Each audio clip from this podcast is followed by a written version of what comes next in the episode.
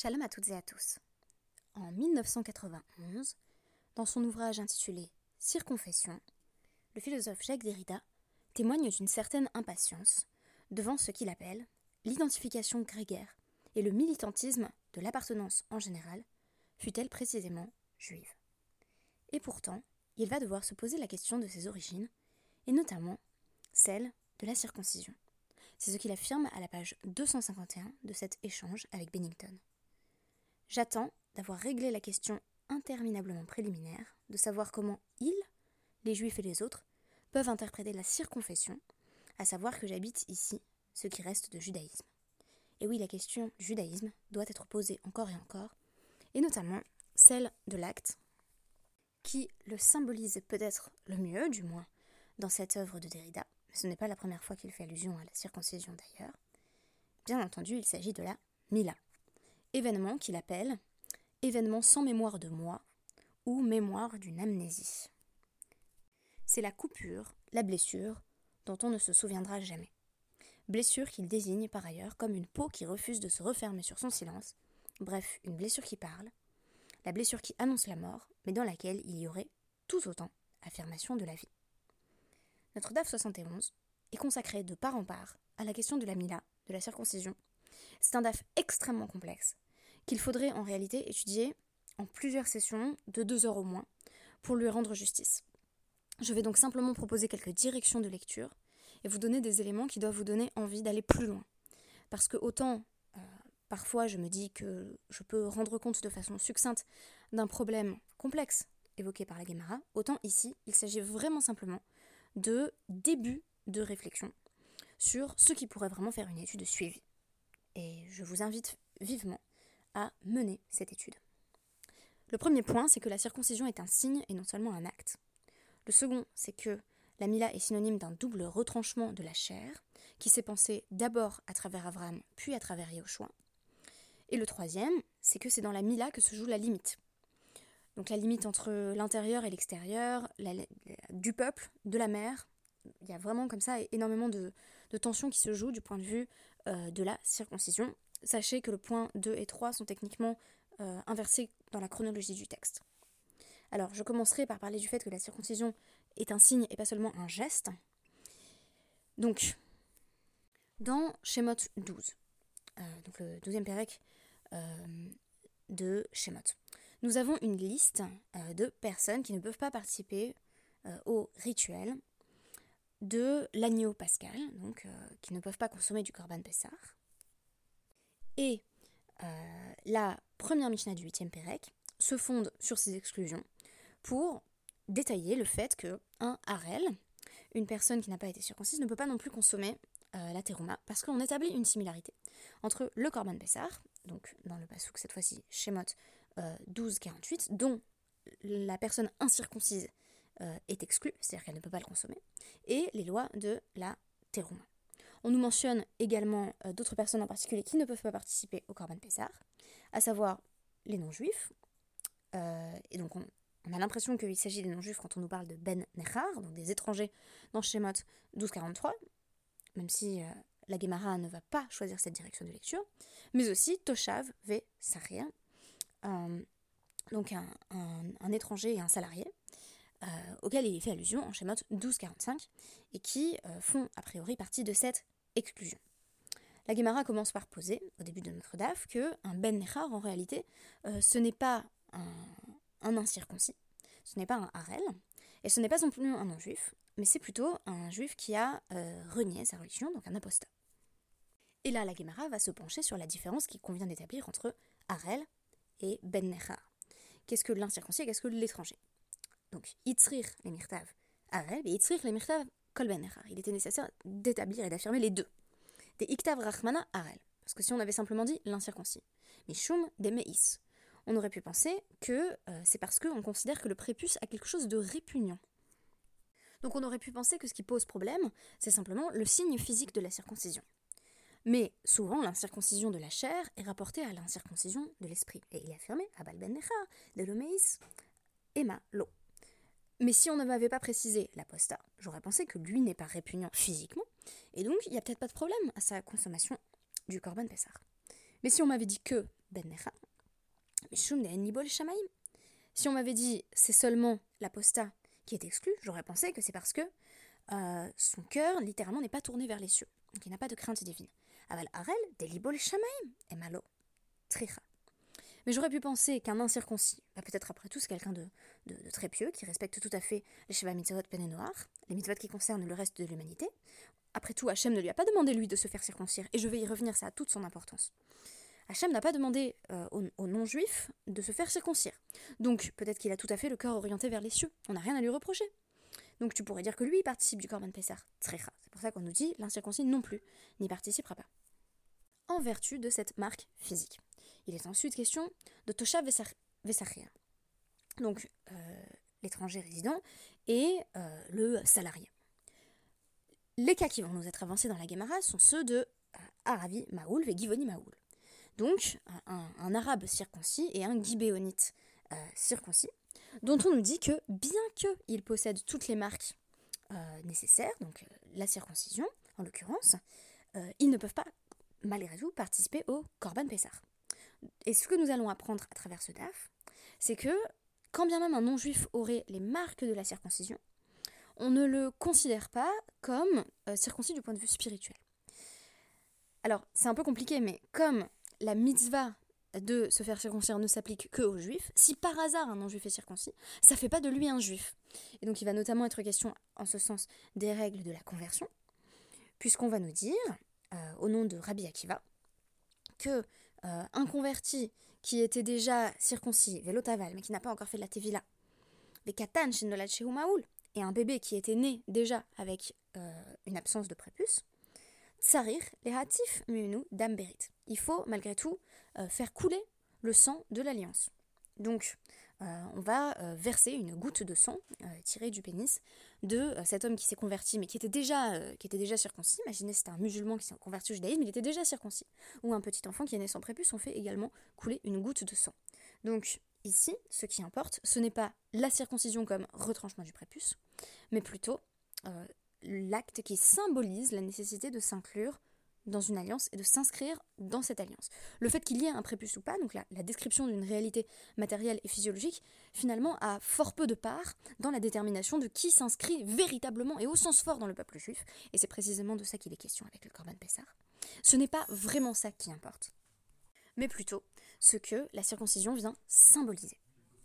Notre deuxième point à présent vient nous rappeler qu'il fut un temps où nos ancêtres n'étaient eux-mêmes pas circoncis. Et ce qui va être affirmé, c'est donc Rabbi Yochanan qui rapporte au nom de Rabbi Benara, Arel Megabel Hazara. Une personne qui n'a pas été circoncise peut euh, recevoir l'aspersion, l'aspersion de quoi? Euh, Des eaux mélangées avec les cendres de la vache rousse qui servent à se purifier de l'impureté rituelle que l'on contracte quand on est en contact avec un mort. Alors, pourquoi? Pourquoi, par exemple, dans le cas du Corban Pessah, on nous dit qu'il faut absolument être circoncis et il faut également être circoncis du cœur, donc il faut euh, faire partie du peuple juif au, sens fort. Et en l'occurrence, on ne demande pas cela pour la purification de l'impureté rituelle, alors qu'on a déjà étudié le fait que euh, les notions de pureté et d'impureté rituelle concernent a priori les juifs. Donc pourquoi il n'y aurait pas besoin d'être circoncis? Chez Kenmatsinu, et votez-nous.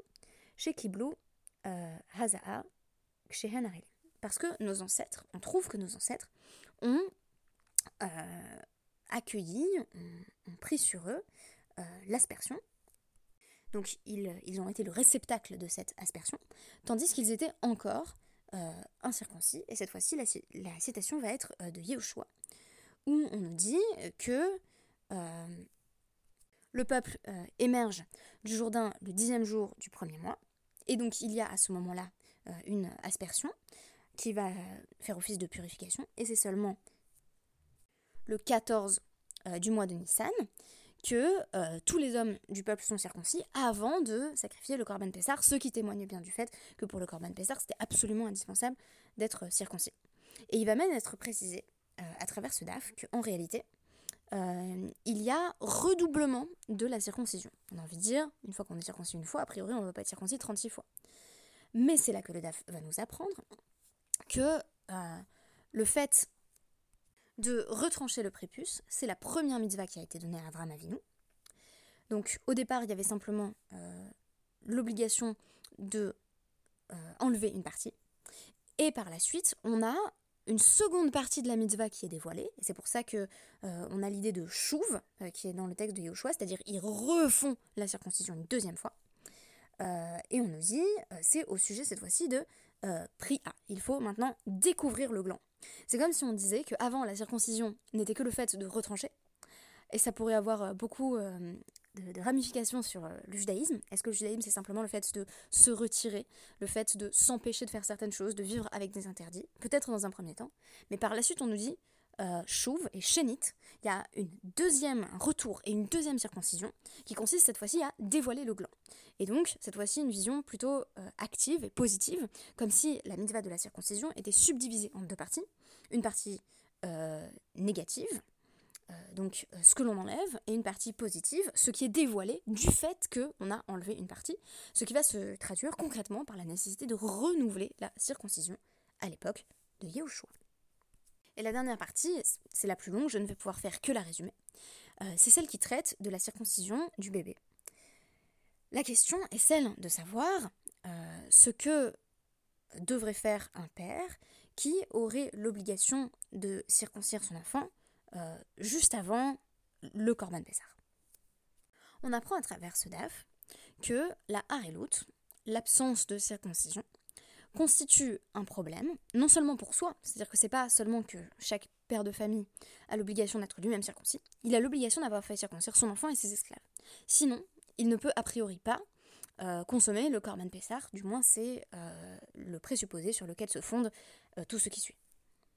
Alors, l'Akmara va poser la question dans quel cas est-ce que on exige du père qu'il ait fait la circoncision de son bébé fils pour pouvoir lui-même consommer du Corban Pessar. On commence par nous dire bah, peut-être qu'il a un fils qui vient de naître, par exemple, ou qui a moins de 8 jours, et comme il n'est pas encore circoncis, bah, on dit au père désolé, cette année tu pourras pas manger le Corban Pessar. Et Rava dit bah, c'est pas possible, puisque à ce moment-là, euh, il n'a pas encore la possibilité de faire la circoncision.